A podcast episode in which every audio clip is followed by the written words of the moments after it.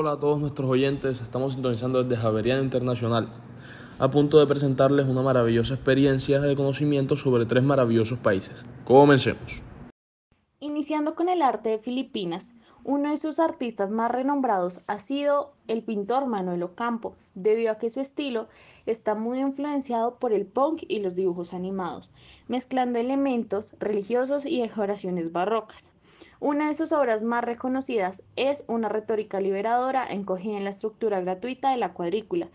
Crucifijos, cruces gamadas, dinero, cuchillos, penes, gusanos, la cruz cristiana, los dibujos animados y excrementos son solo algunos de los iconos ya recurrentes en las obras de Manuel y sobre los que el artista acude para abundar en las problemáticas de indefinición e identidad cultural. El carácter burlesco y satírico de sus imágenes, sus grotescas actitudes, así como su caricaturesca puesta en escena, en representaciones que tanto descienden a la categoría de lo escatológico como se subliman en la abyección, no resulta sino en el modo en que se pintan tiernas irreverencias. En ese espacio de indefinición, en esa ambigua escenificación, cuando lo pintado en explícitas alusiones a la violencia, el sexo, la religión o la política se vuelve indigesto, voraz, engullidor de imágenes, o campo acude a ellas para agitarlas, cambiarlas de lugar, recomponerlas y finalmente ponerlas en tela de juicio bajo la coartada de pintura.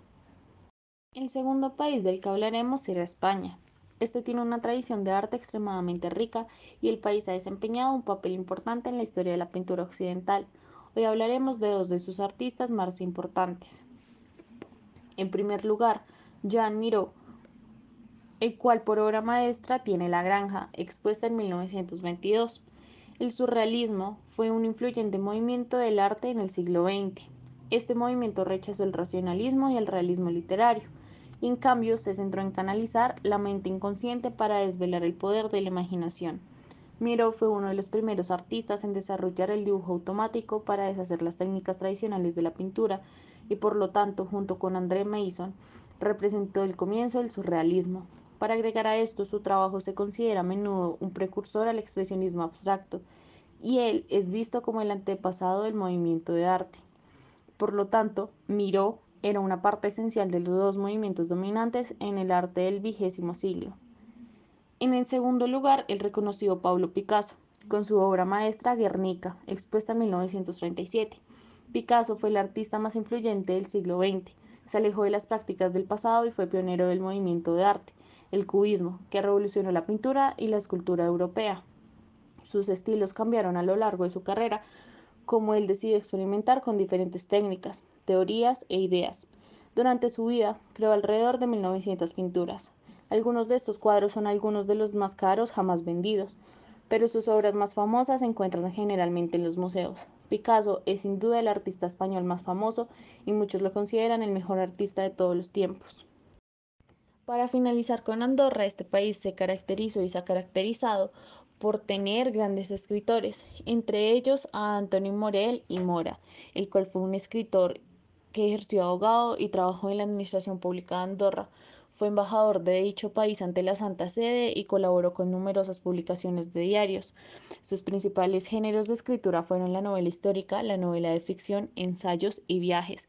Tres de sus obras más importantes fueron Las siete letanías de muerte, Boris I, rey de Andorra y La nieve adversa. Tuvo varias distinciones o reconocimientos, entre ellos el premio Magno de novela, premio Manel Queda de novela breve y estuvo a punto de ganar el Nobel de Literatura. Pues en la religión no hay que extendernos en demasía para concretar con exactitud la influencia de Occidente en un país como Filipinas. Para nadie es un secreto que España es un país católico desde hace muchísimo tiempo, así como lo es Andorra también. De hecho, en Andorra el 90.7% de la población es católica y en España un 80.56% también la practica. Lo que es sorprendente es que entre estos países el porcentaje más alto lo posee Filipinas, con un 91,74%.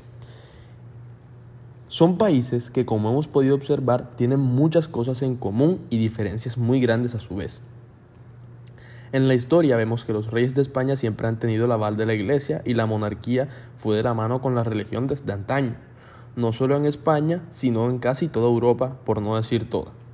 Andorra, más de lo mismo, pero es extraño ver un país asiático con esta cantidad de practicantes. Podemos asociar el caso de Filipinas con América, pero el entorno de, Filipinas era propicio para que las raíces españolas se apaciguaran con el tiempo. Pero no fue el caso y que se conservó la religión católica hasta el día de hoy. Como personajes importantes de España, decidimos centrarnos en personajes recientes y legendarios que han sido artífices de hitos históricos. Para empezar, escogimos a los reyes católicos Isabel I y Fernando II, ellos son considerados como los arquitectos que hicieron que España hiciera la transición de la Edad Media a la Edad Moderna y unieron dos de las coronas más reputadas del territorio íbero. Además de esto, son responsables de, colonizar América y otros reinos, entre ellos las Islas Canarias y otros territorios expandiéndose por Europa. Por consiguiente, debemos seguir con Carlos I, nieto de los reyes católicos e hijo de Juana la Loca. Con Carlos España tal vez experimentó su mayor apogeo histórico, siendo considerada una potencia de primer nivel. Tanto su hijo Felipe II y él tienen el privilegio de ser los primeros reyes de la Casa de Austria e hicieron España un reino próspero donde se decía que nunca se ponía el sol por el constante progreso que experimentaba dominando desde las Filipinas hasta América del Sur, yendo por encima de Portugal, Sicilia y Nápoles. Pero no todo es color de rosas. Como hemos puesto a los más influyentes, no podemos dejar atrás al dictador falangista, Francisco Franco, el cual mantuvo a España en un régimen totalitario durante mucho tiempo. Como mención honorífica, ponemos a quien tal vez pudo solucionar muchos de los esperpentos de Franco, quien fuera en su momento Juan Carlos I y el rey actual Felipe VI, estrechando lazos con países y ayudando a hacer las cosas de mejor manera luego de un paso oscuro de España y sobre todo Europa. En Filipinas no nos vamos a mover del deporte para hablar de Manny Pacquiao, un histórico boxeador considerado los mejores de este siglo. Más allá de ser influyente en el deporte, también lo es en su país. Es político y actor. Este actualmente es senador de Filipinas y presidente de su partido. Y para ir a Andorra, Joan Enrique Vives es el copríncipe de Andorra junto a Manuel Macron. Es un arzobispo y licenciado en Teología y Filosofía de la Universidad Libre de Barcelona. Finalmente hablaremos sobre la gastronomía de los tres países mencionados anteriormente. Iniciaremos hablando de Filipinas, donde la gastronomía es el resultado de la fusión entre el exquisito producto local de las cientos de hierbas y especias características del sudeste asiático y de la sofisticación, el estilo y el gusto occidental. Como en la mayoría de los países asiáticos, el alimento básico es el arroz. Además de esto, hay que decir que la historia de la comida filipina también coincide con la historia de Filipinas como país, ya que tiene componentes españoles y asiáticos al mismo tiempo. Tres platos principales de Filipinas son el adobo, el cual consiste en un guiso de carne marinada, puede ser pollo, cerdo o pescado, en vinagre, aceite, ajo y salsa de soya. Otro de los platos típicos es el panchit bihom. Se trata de unos fideos fritos salteados en el wok con trocitos de pollo, panceta de cerdo, pimiento, judías verdes, col, ajo y cebolla. Finalmente está el sisik de cerdo, el cual está preparado de múltiples formas, ya sea hervido, a la parrilla o cocido. A esto se le añade ajo, laurel, lima, salsa de soya, chilis picantes y calamansi, que es un tipo de naranja pequeña, y en el medio un huevo crudo que se va haciendo en la misma bandeja caliente. España durante años se ha catalogado como uno de los mejores destinos gastronómicos del mundo. La cocina española se caracteriza por ser rica, variada, sencilla y con una gran materia prima. También se acompaña de los mejores vinos del mundo. Algunas de sus comidas típicas más famosas es la paella, que consiste en uno de los platos internacionales mejor reconocidos y es un arroz. El cocido madrileño, propio de la capital, es un tipo de guiso. La fava austriana, el jamón serrano, que es un alimento que se consigue solo en España, y desde ahí sus orígenes el gazpacho y salmorejo, que es una sopa fría de tomate, la tortilla de patatas, que consiste en papas fritas y huevo revuelto en forma de tortilla. Es muy común conseguirlo en los bares. El pulpo a la gallega, que se introduce el pulpo en una olla con agua hirviendo y conserva su propia piel. Y el rabo de toro, que es un estofado de la cola del toro. Esta viene desde la antigua Roma.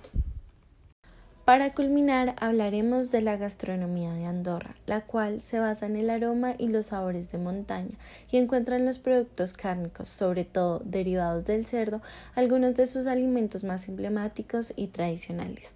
Además de esto, su ubicación en pleno Pirineo catalán hace que su gastronomía típica esté fuertemente influenciada por su situación y las costumbres de sus países vecinos, compartiendo algunos platos muy característicos con estas otras regiones. Los principales platos de la comida andorrana son la escudela, que es un plato de cuchara hecho a base de verduras de la temporada y carne de cerdo. Está encabeza el listado de los platos andorranos más tradicionales y que llevan más años. El trinchado viene siendo un plato tradicional proveniente de la montaña. Este es hecho a partir de col, patata, ajos y tocino. Los canelones a la andorrana, a pesar de mantener la esencia de la receta original catalana, estos tienen una variante tradicional.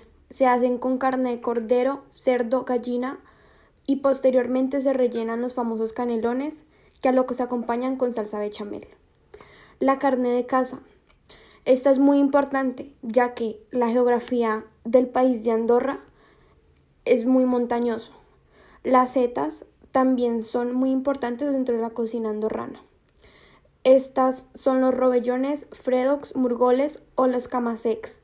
Estas se presentan en la cocina de Andorra acompañado de cremas, arroces, salsas y carnes.